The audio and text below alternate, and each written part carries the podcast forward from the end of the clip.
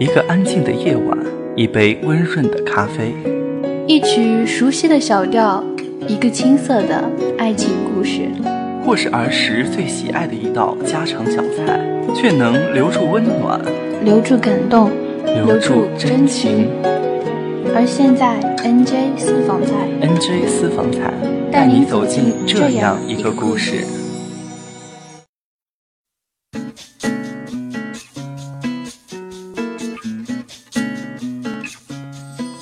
众朋友们，大家好，欢迎来到听野 FM，这里是 NJ 私房菜节目，我是本期节目的主播默默，我是八少。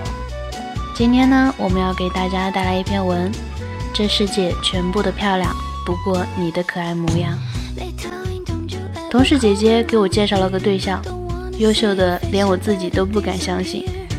川大研究生毕业，银行工作，身高一八四，长得还很帅。摘了眼镜，就像《小时代三》里演顾准的那个男演员，让我突然之间对郭敬明都有了好感。想想之前大爷大妈，甚至是亲爹给我介绍的对象，同事姐姐对我简直就是真爱。加了微信聊了两句，竟然还是老乡。小时候还混迹过相同的地盘，可惜年龄有差，不然说不准还真是当年一起疯玩的哪个小伙伴。可惜很快就没了话题。听同事姐姐说，她喜欢足球，喜欢 C 罗，我却对足球一窍不通，仅仅知道个梅西。得知他去过西藏，想和他聊聊旅行，他却说到拉萨之后的第二天就想回来了。不死心，继续问他如何去成都玩，有没有什么推荐的地方。他敷衍的回答：“就宽窄巷子，这些网上都有。”男神就是这么高贵冷艳吗？看来逆袭的愿望要落空了。没两天就到了中秋节，同事姐姐问我要不要约她见个面，我有些心虚的默默拒绝了，准备回老家过三天没网络的日子。没想到，就在放假的第一天，好死不死的接到一个根本不熟的高中同学的喜帖，第二天就又灰头土脸的回来了。结果更好死不死的是，高贵冷艳的男神约我见面，理由竟然是大家都回老家了，不如顺便见个面。站在婚礼现场，目睹胖乎乎的高中同学和他貌美如花的老婆互说我愿意。然后被现场炫酷的蓝色灯光照成阿凡达的我，只能忍痛拒绝了他。结果男神发了很多他和基友晚上在江边烧烤的照片给我，虽然没有多少文字，却让参加完婚礼独自回家的我觉得莫名的温暖。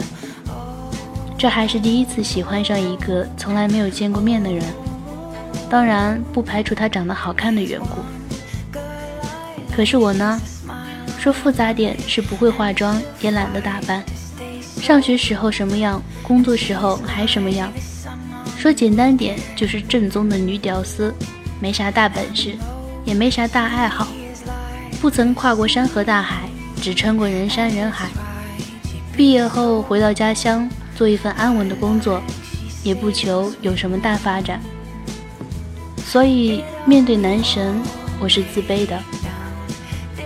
可是不知为何，自从中秋那晚，我和男神的距离好像一下子拉近了很多。所以我也得知了他上一段感情是如何悲剧收场。女生总会给自己设置很多假想敌，比如我还没见过面的男神的前女友。据同事姐姐听男神的弟弟说，那是他哥第一个女朋友，所以看得比较重。不过已经分开一年多了，谁还没点什么过去呢？既然是过去，就让它过去吧。我听着男神弟弟的原话，默默想起了前几日男神和我说他唯一喜欢的刘若英的歌，是那首《后来》，是其中那句：“你都如何回忆我？带着笑，或许很沉默。”男神弟弟还安慰我说：“银行工作很忙。”男神有时候忙没时间找我，也要谅解他。他却不知道我一个人不开心的真正原因。有朋友说男神心里有人，我不可能走进他的内心，劝我早点放弃。还有朋友说，连面都没见就放弃，宁肯被拒绝，也不要莫名其妙的终结。我不知道该怎么办，忍着不联系他。有时候自己都觉得好笑，人家又不是把我杀了，或者把我睡了，为什么心里会这么大的怨念？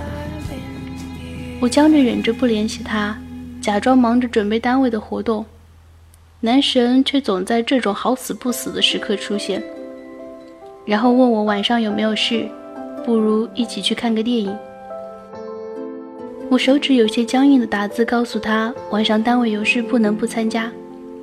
男神也只是淡淡的回我说：“哦，下次有机会再见面吧，不着急。”我慌乱的把手机塞进包里，过一会儿又忍不住拿出来看有没有他发来的信息。可是，一整晚微信都安安静静，连平时天天联系的朋友都约好了一样，一点动静也没有。在我离开活动现场的时候。现场在放一首没听过的歌，一个男生很用力地唱道：“这世界全部的漂亮，不过你的可爱模样。你让我举双手投降，跨出了城墙，长出了翅膀。”我心怀鬼胎的一个人打车跑到男神之前，和朋友一起吃烧烤的江边，结果被江边的晚风吹了个半死。这周末有空的话，一起去看《星球崛起》吧，听说挺好看的。这周末有空的话，我请你吃饭吧。之前你约我两次，我都没时间，真不好意思啊。这周末有空的话，我我写了删，删了又写，迟迟按不下发送键。他已经三天没有联系我了。我却感觉时间过了很久很久一样。那天下了大雨，感觉快要把整个城市淹起来了，而我竟然没有带伞。站在单位门口看着雨帘的那一刻，我想起了很多电影里关于雨的浪漫场景。可惜我面前电闪雷鸣的场景，几乎已经是灾难片的情节。原来你在这儿，我刚刚还在那个门等。哎，这声音好熟悉，跟我说话？你傻掉了？哎，这声音好像是男神的，真的在跟我说话。我昂起头，看见那个心里已经记挂了一万遍的面孔。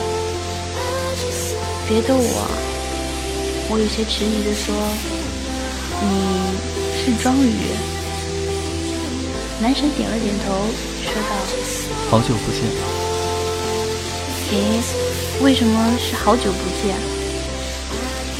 其实那天你单位活动我也去了，只不过你一直在忙，没有看到我而已。诶，其实我是你妈的学生，不是骂人，是真的你妈妈张老师的学生，所以在上小学的时候就见过你。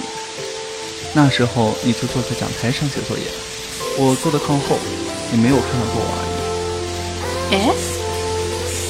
其实，在你爷爷家后面那个院子，我就见过你。你哥哥带你来玩的，不过后来我们就把你甩掉了，你不记得我而已。嗯。其实你的伞是我拜托别人藏起来的。我愣得说不出话来。男神举着伞，歪着头，问道：“你在卖萌吗？”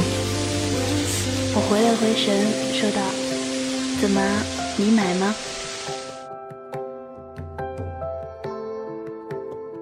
我们的听众群是九九四七一二七二九九四七一二七二，大家也可以新浪微博 @KDO 科大好声音电台参与节目互动。再次感谢大家的陪伴，我们下期节目再见。